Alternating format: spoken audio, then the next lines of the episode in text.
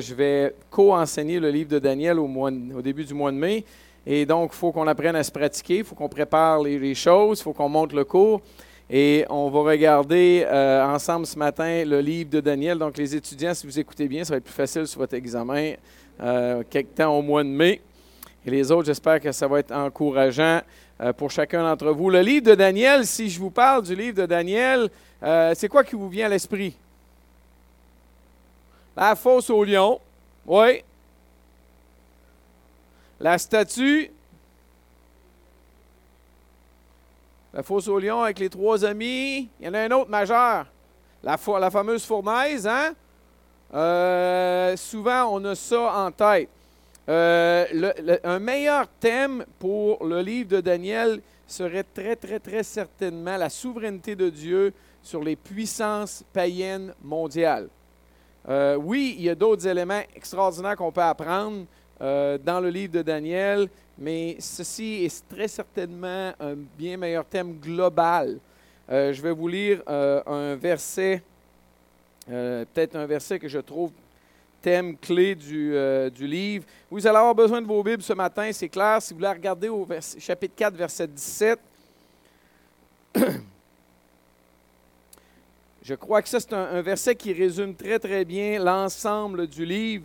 Ce verset-là dit, Cette sentence est un décret de ceux qui veillent. Cette résolution est un ordre des saints, afin que les vivants sachent que le Très-Haut domine sur le règne des hommes et qu'il le donne à qui il lui plaît et qu'il y élève le plus vil des hommes. Ça, c'est un très beau verset qui nous parle de l'ensemble du livre de Daniel. Euh, dans son intégralité, oui, il y a des histoires extraordinaires.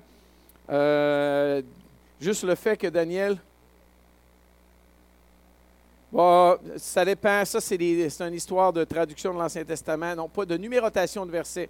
Donc, regardez un petit peu avant, regardez un petit peu après, vous allez la voir. Moi, c'était 4.17, donc vous, ça va peut-être être 4.15, 5.1.2, quelque chose comme ça. Euh, vous allez le trouver assez rapidement. Y en a-tu qui l'ont trouvé, gang? C'est quoi? Non, je sais, mais y en a-tu qui ont un autre verset que 4.17? Bon, il y a, différentes traductions. Dans l'Ancien Testament, il y a une coupe de places qui ont changé, il a décalé des versets. Des fois, ça peut être dans le chapitre 5, euh, mais peu importe, le verset, il est là, c'est sûr et certain. C'est juste qu'ils ont des fois changé un petit peu euh, l'endroit où il est. Donc, ce verset, c'est 14, tu dis, euh, 4-14, ça se peut. Donc, je, je vous dis, regardez un petit peu avant, un petit peu après, vous allez le trouver. Euh, je ne sais pas trop pour quelle raison il y a eu un jeu de fait à un moment donné dans, dans les versets. Mais ça, ça résume bien l'idée de tout ce qui est le livre de Daniel. La souveraineté de Dieu, c'est-à-dire que Dieu, là, il règne par-dessus toutes les puissances mondiales qu'ils soient chrétiennes, pas chrétiennes, qui connaissent Dieu ou pas. Dieu dirige toutes ces choses-là. Donc, je veux regarder euh, certains détails d'un chapitre de Daniel, mais avant, il faut qu'on comprenne le contexte euh, de Daniel. Et moi, ceux qui me connaissent savent que je suis fort sur le contexte. Et les étudiants vont reconnaître cette belle petite charte-là, c'est sûr et c'est certain. Euh, c'est quoi cette charte-là? Ben ça, ça vous aide à comprendre l'histoire de l'humanité qui commence avec Adam, euh, on a la période de Moïse, le peuple de Dieu, Israël. Puis là, ils se divisent. Donc, j'ai mis un grand encadré qui dit Israël. Euh, parce qu'après Salomon, on a eu le royaume du Nord, Israël, le royaume du Sud, Juda. J'avance une, charte un petit peu plus loin. Cette fameuse charte-là continue. Donc, le royaume du Nord, Israël est là, du Sud, euh, Juda est là. Mais remarquez que Israël se termine ici, en 722 avant Jésus, et les Israélites sont emmenés captifs en Assyrie. il faut absolument comprendre ces détails-là, sinon vous allez lire Daniel, vous ne comprendrez rien de ce qui se passe. Euh, voyez-vous qu'Israël, le royaume du Sud, Juda continue, mais le royaume du Sud, il arrête. Pourquoi? Parce qu'il est emmené captif à Babylone. Parce que les Assyriens ont été pris par les Babyloniens et ça, c'est devenu la puissance mondiale. Quelques détails. Donc, la Syrie, vous voyez la Babylonie, vous voyez le royaume des Mèdes et des Perses à l'écran, et vous voyez Daniel. Et tout ça, c'est dans le temps. OK? Donc, Daniel vivait à Jérusalem, et c'est pour ça que, vous vous en souvenez, Daniel, Daniel chapitre 1, le roi de Babylone, il a dit d'emmener à Babylone des gens, des jeunes gens, beaux de figure, intelligents, capables de servir dans le palais du roi. Ça, c'est Daniel. Il était ici, puis là, il est emmené en Babylonie. Il, vit de là jusqu'à là à peu près. Et donc, il va être autant des Babyloniens, autant des Mèdes et des Perses. Et ce matin, ce que j'aimerais regarder avec vous, c'est justement un chapitre qui va traiter exactement de là, là, le transfert entre Babylone et les Mèdes et les Perses. Et qu'est-ce qu'on peut évidemment apprendre pour chacune de nos vies? Le livre de Daniel se divise de la façon suivante. Euh, chapitre 1, c'est Dieu qui va appeler Daniel. Il va l'appeler d'une drôle de façon. Il va changer ses plans de carrière, ça c'est sûr et c'est certain. J'ai déjà fait ça ici, donc je ne le refais pas ce matin. Et moi, je vais euh, enseigner à partir du chapitre 5 à l'école biblique. C'est pour ça que ce matin, on va regarder le chapitre 5. Mais il faut comprendre que le premier chapitre, c'est Dieu qui prend Daniel de Jérusalem, qui l'emmène en Babylonie, qui va devenir le royaume des Mèdes et des Perses après, puis il va rester le restant de sa vie là. Probablement que Daniel n'avait pas prévu ça dans son plan de carrière. Sûrement. Assurément. Euh, la deuxième section, les prophéties pour les nations, c'est-à-dire que Dieu parle aux nations, pas à Israël. Puis la troisième partie, les prophéties pour Israël. Mais il faut comprendre une chose, le livre de Daniel est écrit beaucoup comme la mentalité hébraïque du temps. Euh, l'ordre chronologique n'est pas respecté. Ça, c'est l'ordre chronologique. Chapitre 1 à 4, chapitre 7, chapitre 8, chapitre 5, chapitre 6, chapitre 9, 10, 11, 12. Donc, quand tu lis Daniel, tu serais quasiment intelligent de le lire dans cet ordre-là. Mais ça, c'est souvent, les Hébreux faisaient ça. Ils revenaient sur le sujet, puis ils allaient ailleurs, puis ils revenaient sur le sujet. On voit ça souvent dans la littérature hébraïque. Mais ça, c'est Daniel. Donc, des fois, tu es tout mêlé dans Daniel, c'est normal, parce que tu ne le lis pas chronologiquement. Donc là, nous, on va aller au chapitre 5, parce que moi, je vais enseigner, je vais faire le chapitre 1 et chapitre 5, 5, 6, 9, 10, 11, 12. Donc, ce matin, on regarde Prophétie pour les nations, la chute de Babylone, Daniel chapitre 5. Et ce qu'on va faire, c'est qu'on va lire par section, puis on va expliquer le texte, tout simplement, et surtout voir comment est-ce qu'on peut l'appliquer à chacune de nos vies. Et la première partie, c'est la fête que Belshazzar va donner au chapitre 5, verset 1. Donc, vous voulez tourner avec moi dans le chapitre 5 de Daniel, verset 1. Vous êtes là, j'espère que ça commence à la même place là, que moi. Le roi Belshazzar donna un grand festin à ses grands, au nombre de mille, et il but du vin en leur présence. Belshazzar, quand il eut goûté au vin, fit apporter les vases d'or et d'argent que son père Nebuchadnezzar avait enlevés du temple de Jérusalem, afin que le roi et ses grands, ses femmes et ses concubines s'en servissent pour boire. Alors on apporta les vases d'or euh, qui avaient été enlevés du temple, de la maison de Dieu à Jérusalem. Et le roi et ses grands, ses femmes et ses concubines s'en servirent pour boire. Ils burent du vin et ils louèrent les dieux d'or, d'argent, d'airain, de fer, de bois et de pierre. On va arrêter là. Euh, en passant, Daniel, quand il est arrivé à, Babylone, on lui a changé son nom. Daniel veut dire Dieu est mon juge, l'Éternel. Vous savez, le fameux El, El Shaddai, Elohim, euh, etc. Ça, c'est Dieu. Dieu est mon juge. Ça, c'était le beau nom de Daniel. Et son nom a été changé pour un nom qui est pratiquement le même que Belshazzar, faveur du Dieu Bel, ou quelque chose comme ça. Ça aussi, ça ne devait pas être prévu dans ses plans de carrière. Tu as un beau nom avec ton Dieu dedans. Euh, puis là, tu te fais donner un nom avec un Dieu païen. Euh, et le, roi qui est là, Belshazzar, qui est rendu en pouvoir, euh, c'est littéralement son nom aussi, faveur du Dieu Bel, un faux Dieu. Je ne veux pas m'attarder trop longtemps sur la première section, la fête que donne Belshazzar, mais quelques détails. C'est quoi le problème de Belshazzar? Le gros du problème de M. Belshazzar. Euh, moi, je crois que son gros problème à lui, c'était l'orgueil. Euh, et si on regarde au verset 1, il donna un grand festin assez grand au nombre de mille. Et il but du vin. Euh, là, là, il fait une fête. En passant, son royaume, euh, son royaume est pratiquement tout pris par les Mèdes et les Perses. Il reste la ville de Babylone, mais c'est une grande ville fortifiée, forte. Puis là, lui, il décide de donner un festin. Il invite 1000 personnes. Ses femmes, ses concubines. Il voulait quand même montrer que le monsieur était grand. Euh, le deuxième problème, je dirais, qui été amplifié, c'est plutôt le premier qui été amplifié par quelque chose, c'est quoi? Facile. Pardon? L'alcool. L'ivrognerie. Euh, clairement vu, euh, regardez qu'est-ce qui est écrit. Verset 3.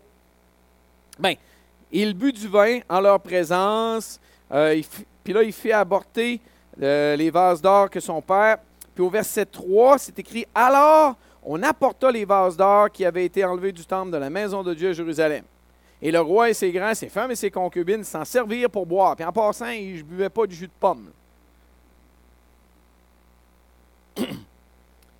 Ils buvaient du vin, des liqueurs fortes, c'est sûr et c'est certain.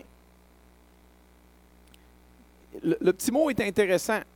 Il fait une grande fête, ils prennent de l'alcool, puis là c'est écrit alors son orgueil est amplifié. Tu sais, mon père a pris euh, toutes. Euh, la quincaillerie, si on veut, du, temple du Dieu de Jérusalem.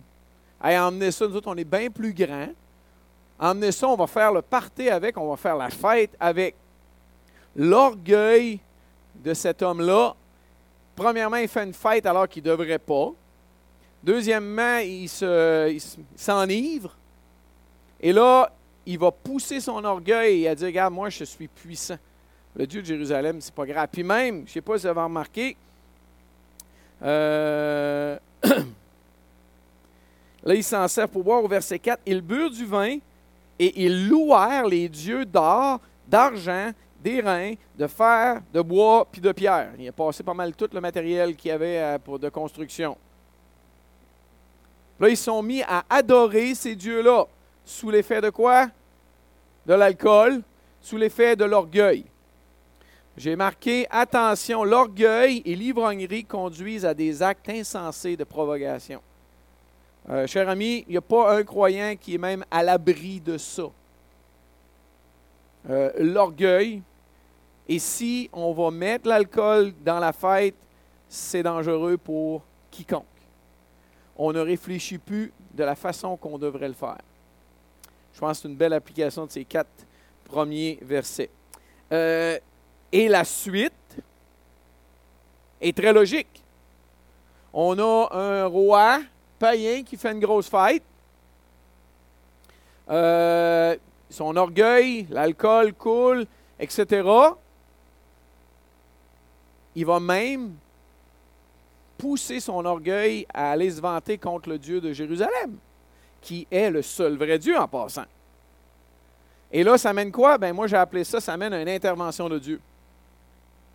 Et c'est carrément ce qui va se passer. On va aller continuer à lire notre texte au chapitre 5 toujours et au verset 5 jusqu'à 9.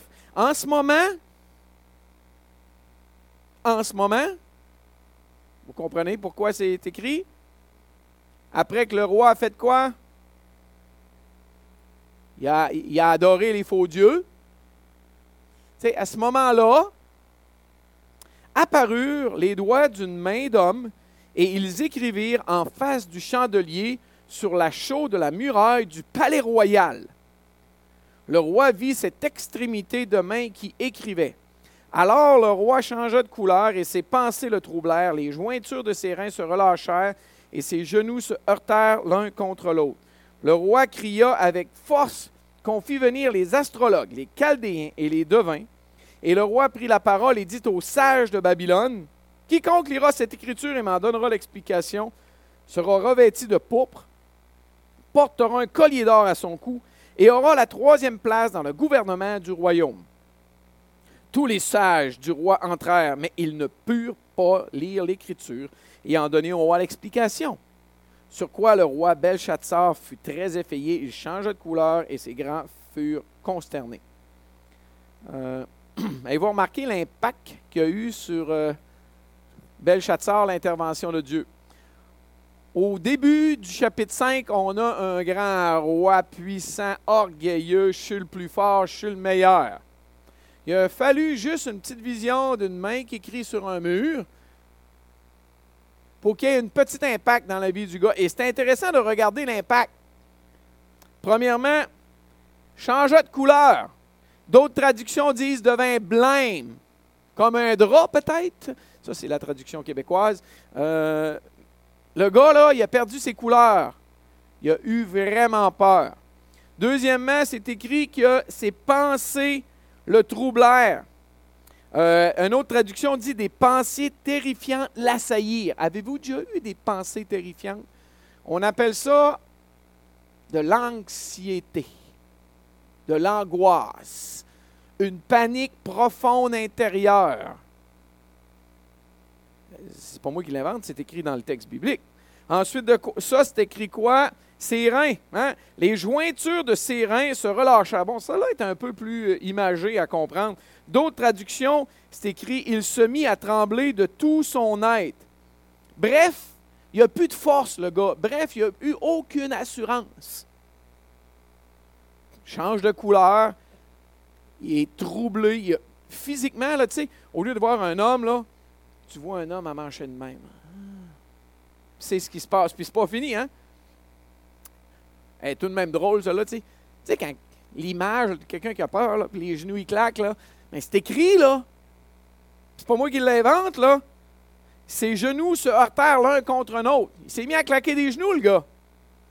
Le grand roi, orgueilleux, qui avait fait une grosse fête, un gros party avec mille invités. Moi, je suis puissant. Ben là, il n'est plus aussi puissant qu'il l'était. Puis après quoi? Il fait quoi? Il va demander de l'aide. Oh ben, godon. Soudainement, il va chercher de l'aide à l'extérieur. Il demande à ses grands. Euh, le roi cria avec force, hein, qu'on fasse venir. Puis là, il dit les astrologues, les Chaldéens, les devins. On résume tout ça avec le mot sage de Babylone. Euh, quand Dieu intervient, l'orgueil prend le bord. L'orgueilleux prend le bord, l'orgueilleux n'est plus là. Quand Dieu intervient à quelque part. Et encore là, ce chapitre-là nous parle tellement d'orgueil. Euh, si vous avez un once d'orgueil, faites attention, Dieu va falloir qu'il s'en occupe. Euh, Dieu va s'en occuper, ça c'est sûr et c'est certain. Euh, Pourtant, le gars était en train. Tu sais, quand tu regardes le, verset 4 qu'on vient juste de lire, il louait les dieux d'argent, d'or, de pierre, de fer, de bois, etc.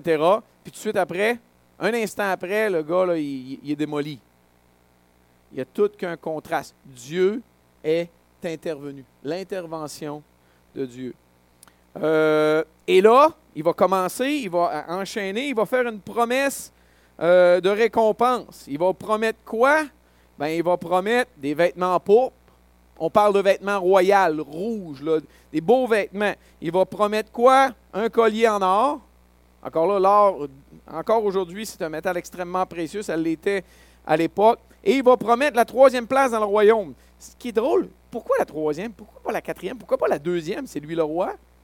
Et euh, l'histoire nous, montre qu'en fait, Belshazzar n'était pas vraiment le roi. Il était roi, mais sur Babylone.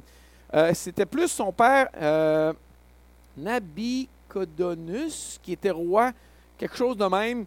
Euh, je l'ai décrit, mais il faut que je le retrouve.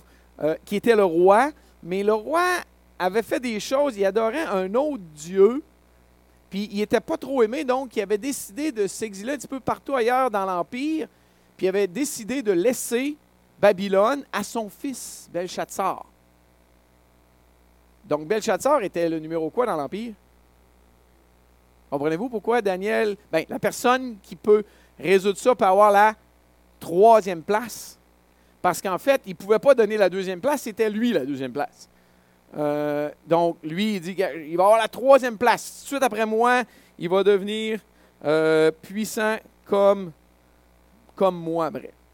Donc, Dieu intervient, il y a tout qu'un impact physique, on le voit directement sur la vie de Belshazzar. Et en passant, ami, si on force la main à Dieu et Dieu va intervenir, vous allez vous en ressentir physiquement. L'angoisse, le stress, votre visage, la joie qu'une personne peut avoir, la tristesse, la panique qu'une autre personne peut avoir. Quand Dieu doit intervenir dans notre vie parce qu'on n'est pas correct, excusez-moi, mais c'est pas beau. Euh, et là, lui, il est tellement en panique qu'il va promettre des belles grandes récompenses. Et je veux dire, c'est pas rien. Quand tu es rendu à promettre tout de suite le, le, en arrière de toi dans ton royaume, c'est que tu as vraiment peur. Tu vois vraiment qu'il y a quelque chose de grave qui est en train de se passer. Euh, bref, l'orgueilleux est guéri tout d'un coup. L'orgueilleux reprend sa place. Lorsqu'on force la main à Dieu, Dieu va s'occuper d'intervenir et ça ne sera pas joli. Cher ami, si on force Dieu à agir dans nos vies, euh, il peut faire des choses surprenantes. Il peut utiliser des moyens surprenants. Et la Bible est remplie de personnages comme ça. Même les étudiants, vous êtes en train de vous préparer un examen. Je pense qu'on a, l'exemple de Jonas. Jonas a décidé de désobéir à Dieu. Dieu a employé les grands moyens. Dieu l'appelait à aller par là. Jonas s'en va par là. Il embarque sur un bateau. Et à cause de sa désobéissance, il y a une méchante tempête qui se lève. À cause de sa désobéissance, il se fait tirer dans la mer. À cause de sa désobéissance, il se fait avaler par un grand poisson, puis il va passer trois jours dans un sous-marin. Euh, je veux dire, euh, et quand le sous-marin leur crache sur le bord de la mer, sur le, rivage, la mission n'a pas changé. Dieu, il répète exactement la même chose. Quand on essaie de, tordre un bras, de forcer Dieu, mais c'est jamais à notre avantage. Jamais, jamais, jamais. Donc, deuxième partie, l'intervention de Dieu. On a un homme imbu de lui-même qui fait une fête et Dieu doit le remettre à sa place. Et si on est imbu de nous-mêmes, Dieu risque de nous remettre à notre place. Et ça ne va pas être à notre avantage. Et on enchaîne donc la troisième partie de ce texte-là, l'interprétation de Daniel. En fait, ça fait partie de l'intervention de Dieu. Mais là, Dieu, Dieu a juste mis un mot là. Il aurait pu tout faire le reste. Mais Dieu aime utiliser ses serviteurs. Dieu aime utiliser vous et moi pour euh, agir. Et donc, on va aller lire maintenant les versets 10, et là, on va lire les versets 10 à 12. Pourquoi? Parce que là, on a la reine qui va se souvenir de Daniel. Donc, les versets 10 à 12 de notre texte. La reine, à cause des paroles du roi et de ses grands, entra dans la salle de festin et prit ainsi la parole. Ô roi, vis éternellement que tes pensées ne se troublent pas et que ton visage ne change pas de couleur. Elle lui rappelle. Tout le monde avait dû voir ça. Il y a dans ton royaume un homme qui a en lui l'esprit des dieux saints et du temps de ton père. On trouvera chez lui des lumières, de l'intelligence et une sagesse semblable à la sagesse des dieux. Aussi le roi Nebuchadnezzar, ton père, le, le roi, ton père, l'établit chef des magiciens, des astrologues, des chaldéens, des devins. Parce qu'on trouva chez lui, chez Daniel, nommé par le roi Belshazzar, un esprit supérieur, de la science et de l'intelligence, la faculté d'interpréter les songes, d'expliquer les énigmes et de résoudre les questions difficiles. Que Daniel soit donc appelé et il donnera l'explication. Alors Daniel fut introduit devant le roi. Euh, pas beaucoup euh, à dire de ce côté-là, mais bien que on a euh, la reine qui arrive. C'est comme si Daniel avait été mis de côté. Parce qu'on se souvient que dans Daniel 1, Daniel est mis en position d'autorité dans le royaume. Euh, il va avoir une grande, grande place. Mais là, si vous vous souvenez de ma charte au début, là, on est pas mal au début du royaume des, Babyloniens. Mais là, on est rendu plus tard. Daniel, c'est plus un jeune homme rendu là. Combien d'années? Je n'ai pas fait le calcul, mais probablement 40-50 ans plus tard. Donc, Daniel, le jeune homme, il est rendu pas mal plus vieux à cette époque-là. Daniel, au début, avait eu une place prédominante dans le royaume, mais là, il y avait eu des changements de roi. Euh, il y en a qui étaient morts et eu des nouveaux. Euh, bien que Daniel avait été dans les sages importants à l'époque, il semble que là, parce que le roi a fait venir les sages, euh, les Chaldéens, les devins, le quittent, puis Daniel n'est même pas invité. Mais la reine s'en souvient. Euh, il y a toutes sortes de détails qu'on peut dire. On ne rentre pas là-dedans ce matin, mais la reine, c'était peut-être la reine mère même, qui, elle, avait eu connaissance et avait vu tout ce qui se passait à l'époque et se souvenait euh, de Daniel, se souvenait de la grande réputation de Daniel. Euh, puis peut-être même qu'elle avait vécu, elle avait vu des choses du temps de Daniel. Donc, première partie, c'est la reine se souvient de Daniel et fait venir Daniel.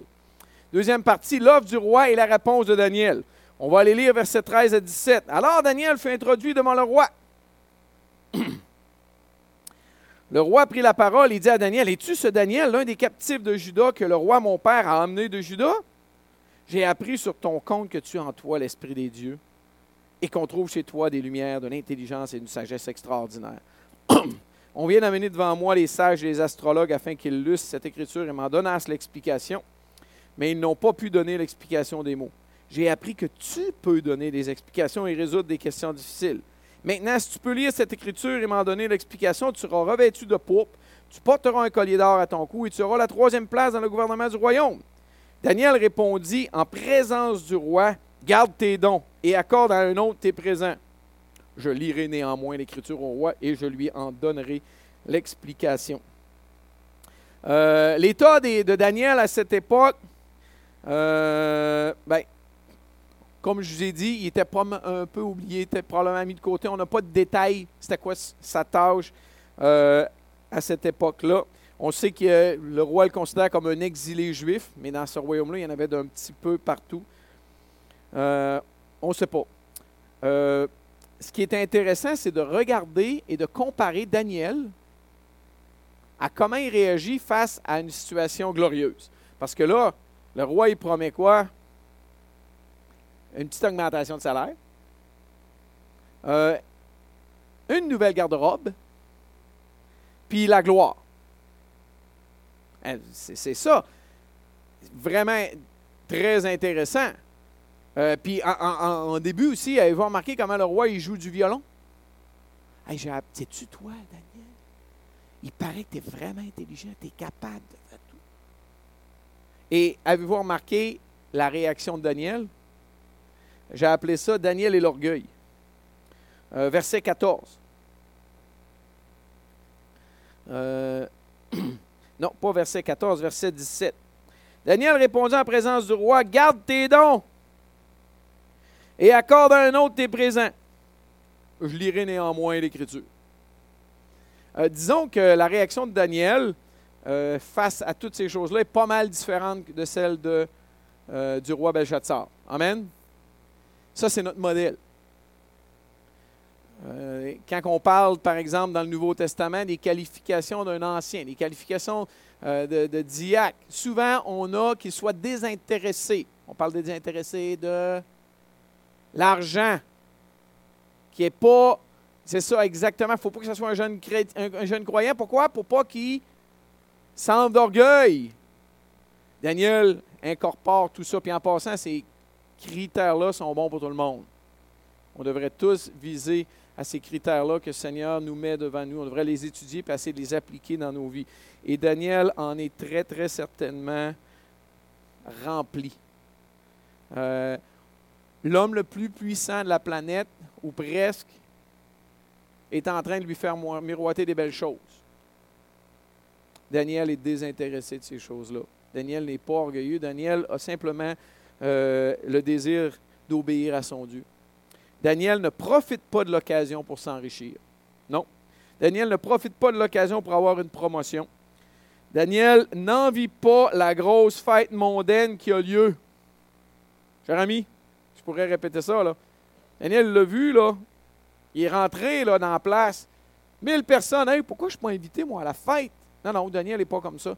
Daniel, ça ne l'intéresse pas, toutes ces choses mondaines-là. Daniel, il veut plaire à son Dieu. Je crois que Daniel a même en horreur le péché et le mal. Puis on le voit tout au long du livre. Euh, Daniel n'est pas attiré par ces choses mondaines-là. Est-ce qu'on peut appliquer certaines choses à nos vies? Je penserais bien que oui.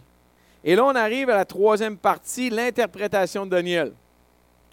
Euh, On va aller lire quelques versets 18 euh, à 22. En fait, 18 à 22, c'est Daniel 4, résumé. Parce que dans Daniel 4, le roi Nebuchadnezzar, l'ancêtre, des fois dans la Bible c'est écrit le père du roi Belshazzar, là à l'époque, il va y rappeler qu'est-ce qui s'était passé. Et verset 18, on va lire. Il euh, faudrait que je change mon texte. 18 à 21. Au roi, le Dieu suprême avait donné à Nebuchadnezzar ton père. Et comme vous avez dit, mais son père, c'est pas un habit quelque chose, là. Oui, mais le terme ton père dans la Bible est souvent utilisé pour ton ancêtre.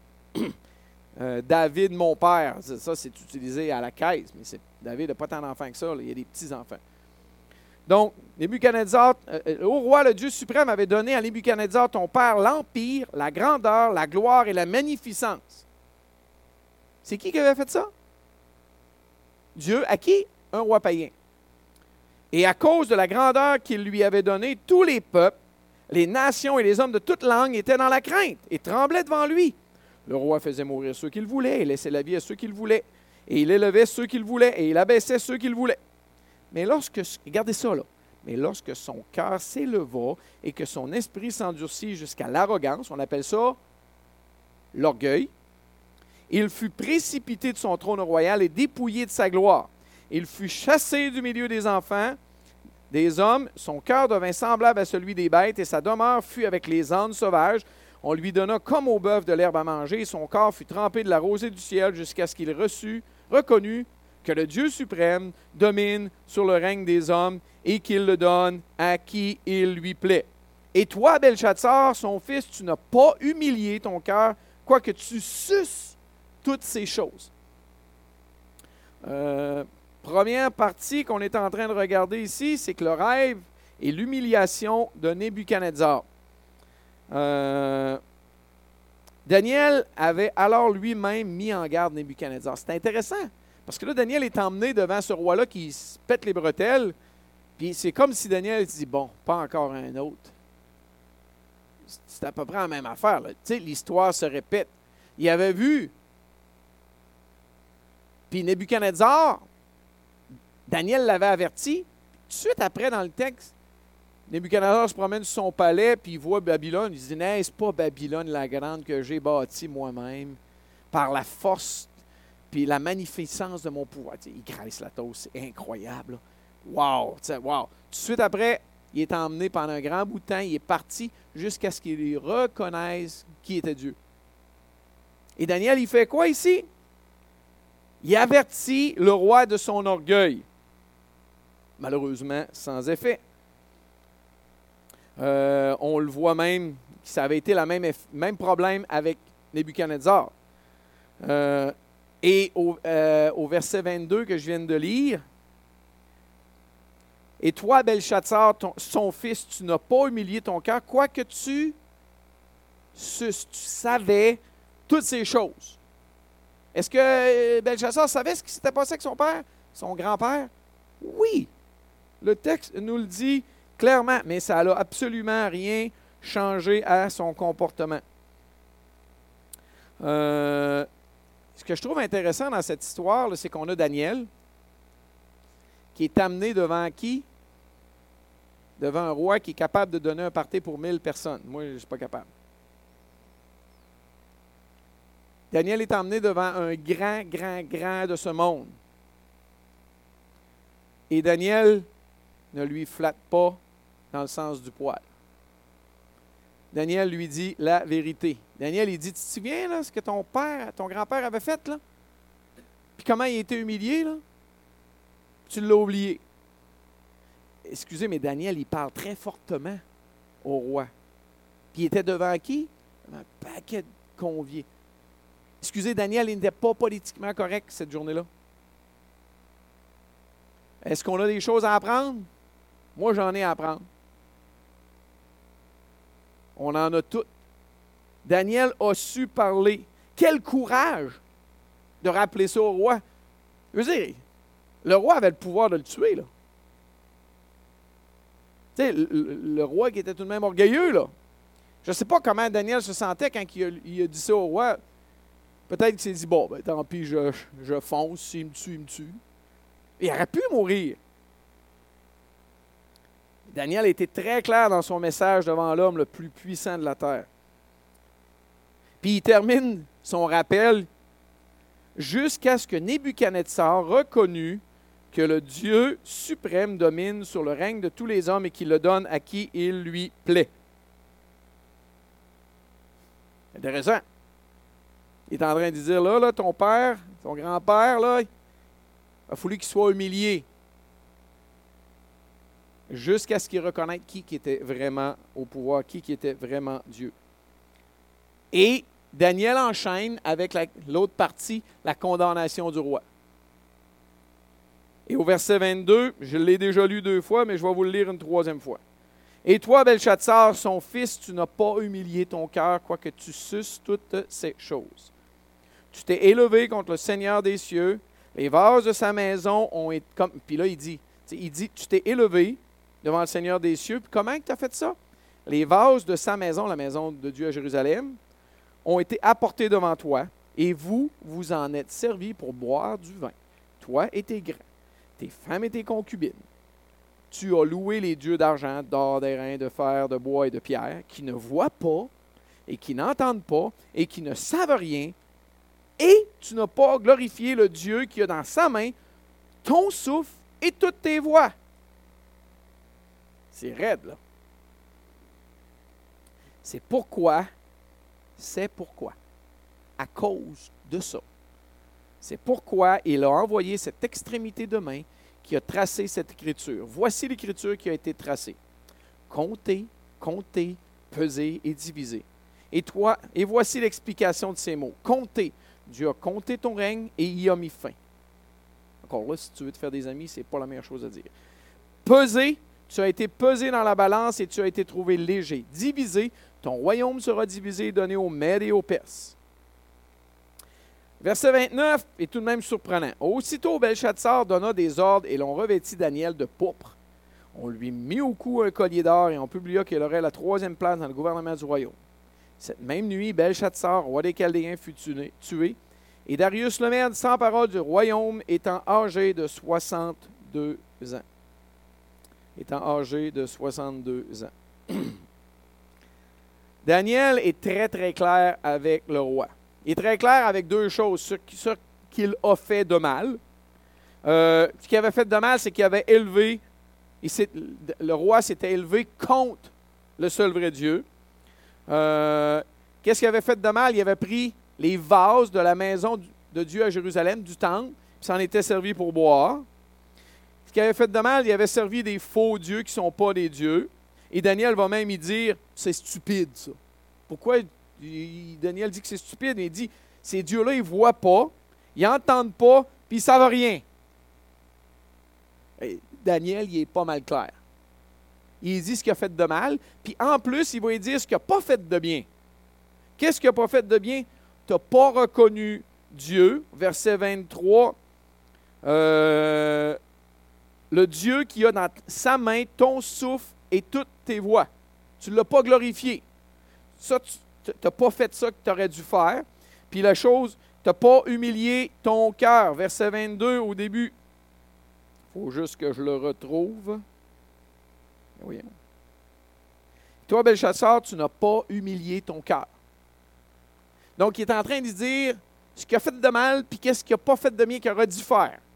Ça, c'est ce que Daniel il dit dans la condamnation qu'il fait au roi Belshazzar, l'homme très, très puissant. Euh, Daniel ne passe pas par beaucoup de détours. Il va clairement, ça c'est la vérité, ça c'est ce que tu as fait. Et au verset 24, il va dire pourquoi. C'est pourquoi, à cause de ça, Dieu a envoyé un message pour toi.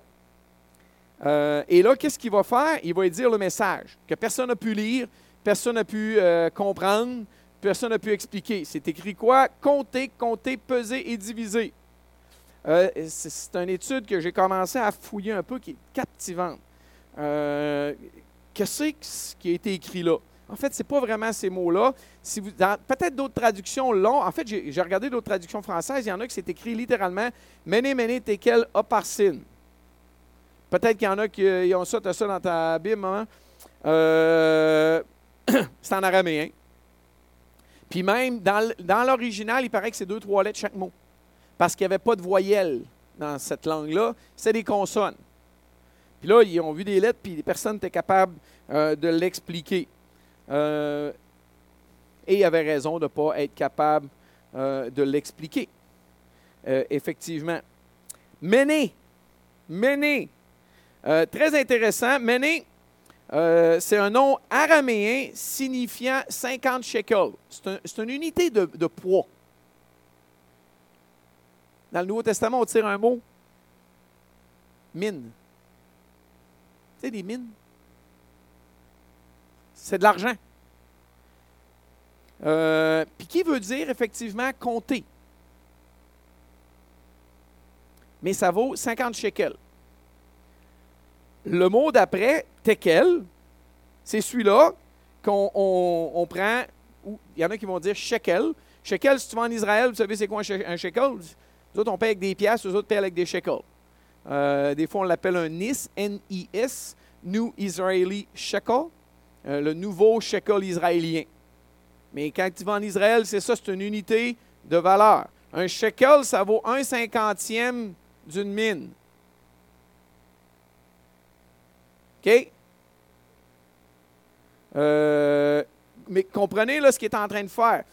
Et ensuite de ça, peut-être faut, faut le dire. Dieu menait la mine. Dieu a compté les jours. Dieu a compté. Ça vaut 50 shekels. Ensuite de ça, shekel. Euh, Dieu a pesé le roi. Ça vaut pas cher. C'est un shekel. En passant un shekel, ça vaut pas cher. Euh, c'est quoi? C'est à peu près 35 cents, si ma mémoire est bonne, quelque chose de même. C'est pas énorme. Et là, il va terminer avec Oparsim.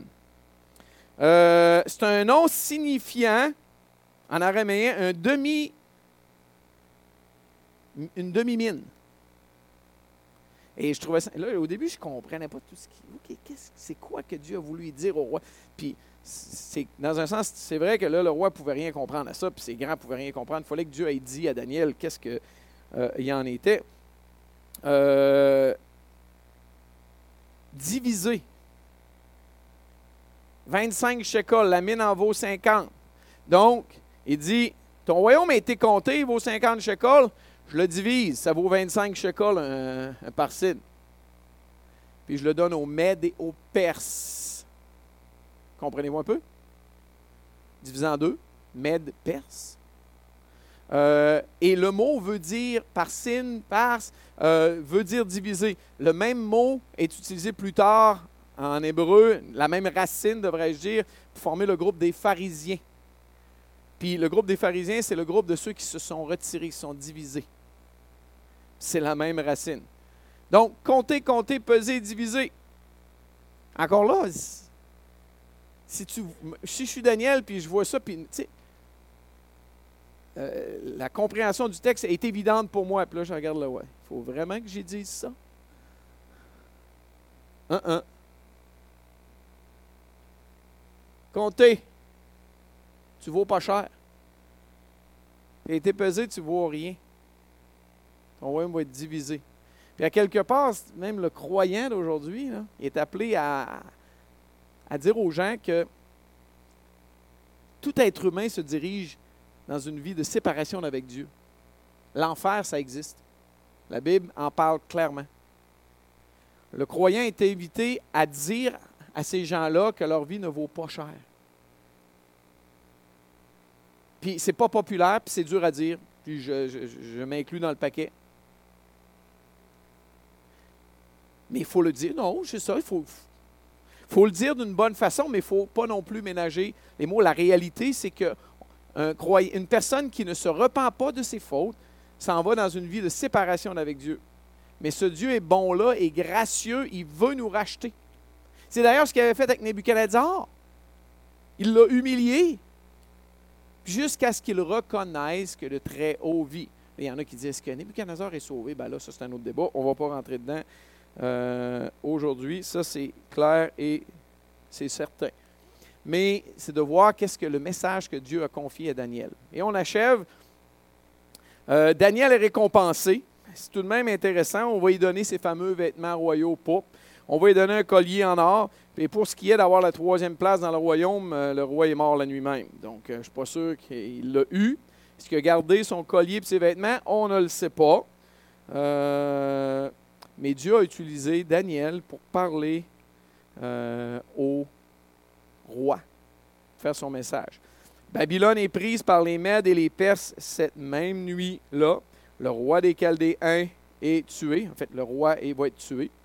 Euh, cet homme-là, Belshazzar, qu'on vient de parler, va mourir. Et en passant, ce qui s'est passé, ce qu'on sait de l'histoire, c'est qu'effectivement, les Mèdes et les Perses étaient tout le tour. Ils avaient pris le royaume, mais la ville était ultra grande, puissante, puissamment fortifiée, avec des réserves de nourriture. L'eau passait au travers, il y avait une rivière. Et, euh, mais ce qu'ils ne savaient pas, c'est que les Mèdes et les Perses ont détourné la rivière. Puis là, à un moment donné, quand ils ont réussi à détourner la rivière, ils ont pu passer sous le mur de la ville, parce qu'il n'y avait plus d'eau qui passait. Puis là, ils ont rentré, sont allés au palais royal, puis ils ont pris possession de la place. Ils ont tué euh, le roi et s'en fut fait euh, du royaume des Babyloniens. Cette nuit même là. Euh, qu'est-ce que je retiens de Daniel 5? Le roi fait une grande fête, Dieu intervient, puis il va condamner ce roi-là. je retiens très certainement que Dieu est en contrôle de tout, même des royaumes païens. En passant, ni les Mèdes et les Perses, ni les Babyloniens, ni les Assyriens avant, c'était des gens qui craignaient Dieu. Mais Dieu va lui demander des comptes. Puis même si Dieu s'est servi des Babyloniens pour punir son propre peuple, Dieu est en contrôle de tout. Même des royaumes païens, encore bien plus à forte raison de nos petites vies normales. Euh, qu'est-ce qu'on retient? Ne vous y trompez pas, on ne se moque pas de Dieu. Ce qu'un homme aura semé, le moissonnera aussi. Belshazzar l'a appris. Nebuchadnezzar l'avait appris avant. Toutes les jeunes devraient apprendre ça. On devrait tous savoir ça. Qu'est-ce qu'on sème? On va le récolter.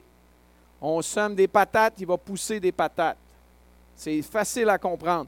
On sème rien, on récolte rien. C'est facile. On n'étudie pas, on ne récolte pas de diplôme. On fait rien, mais on récolte rien. Et la dernière chose qu'il faut absolument retenir, c'est très certainement que Dieu résiste aux orgueilleux, mais il fait grâce aux humbles. Il dit à deux reprises, clairement comme ça, dans le Nouveau Testament. Dieu résiste aux orgueilleux, et il va faire grâce aux humbles. Dieu a résisté à Nebuchadnezzar. Il était parti, mais sa mémoire est bonne, c'est à peu près sept ans. Loin de son royaume.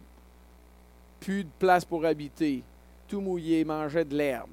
Le roi jusqu'à ce qu'ils reconnaissent. Belshazzar n'a pas humilié, il s'est enorgueilli. Son royaume a été divisé, donné aux et aux et lui a été tué la, nuit même. C'était peurant d'en ça, là. Mais Dieu résiste aux orgueilleux. Et si on est orgueilleux, on se met dans le trouble. Dieu veut des personnes qui sont humbles. Amen. Seigneur, merci pour ce texte de ta parole. Euh, c'est formidable de voir comment tu es tout puissant, comment tu contrôles tout, tu as contrôlé les royaumes païens. Ce texte de Daniel nous, nous parle d'un des grands événements qui s'est passé sur la planète Terre lorsque le grand, grand royaume des Babyloniens, tout puissant, a été pris par le royaume des Mèdes et des Perses. Tu étais en contrôle de tout ça. Tu savais même la soirée que c'était arrivé. C'était pour arriver, puis tu as averti le roi. Père, ça, m'aide à avoir tellement confiance de lire ça. Maintenant, aide-moi à rester humble. Aide-moi à éviter l'orgueil à tout prix dans ma vie. Aide-moi à être transparent lorsque tu me demandes de parler, de faire comme Daniel, de parler pour toi. Merci de ce texte que tu nous as laissé dans ta parole au nom de Jésus. Amen.